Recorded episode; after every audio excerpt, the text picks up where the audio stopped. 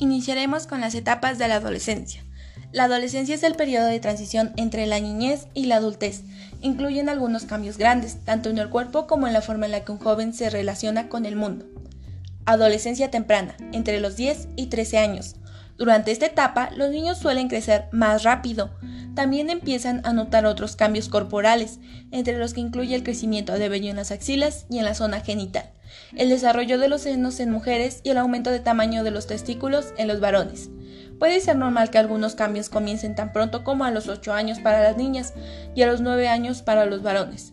Muchas niñas tienen su primera menstruación alrededor de los 12 años, en promedio de 2 a 3 años después del comienzo de desarrollo de los senos. Algunos niños se cuestionan su identidad de género en esta etapa, y el inicio de la pubertad puede ser un momento difícil para los niños transgénero. Los adolescentes más jóvenes tienen ideas concretas y extremistas. Las cosas están bien o mal, fantásticas o terribles, sin muchos matices. En esa etapa es normal que los jóvenes enfoquen su pensamiento en ellos mismos, lo que llamamos egocentrismo.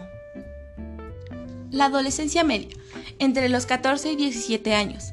Los cambios físicos que comenzaron en la pubertad continúan durante la adolescencia media.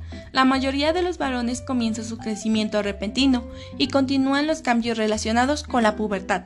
A algunos les sale acné. Es probable que los cambios físicos estén casi completos en las mujeres y en la mayoría de las niñas ya tenga su menstruación regular. Muchos jóvenes en su adolescencia media discuten con sus padres porque luchan por tener más independencia. El cerebro sigue cambiando y madurando en esta etapa, pero aún hay muchas diferencias en la forma de pensar de un joven, adolescente y un adulto. Si bien es posible que sigan la lógica de evitar riesgos fuera de situaciones, las emociones fuertes a menudo siguen rigiendo sus decisiones cuando entran en juegos de impulso. Adolescencia tardía, 18 años, 21 o más.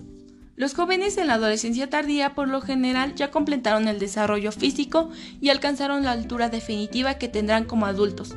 Para esta edad suelen tener más control de sus impulsos y pueden sopesar los riesgos y recompensas, mucho mejor y con más precisión.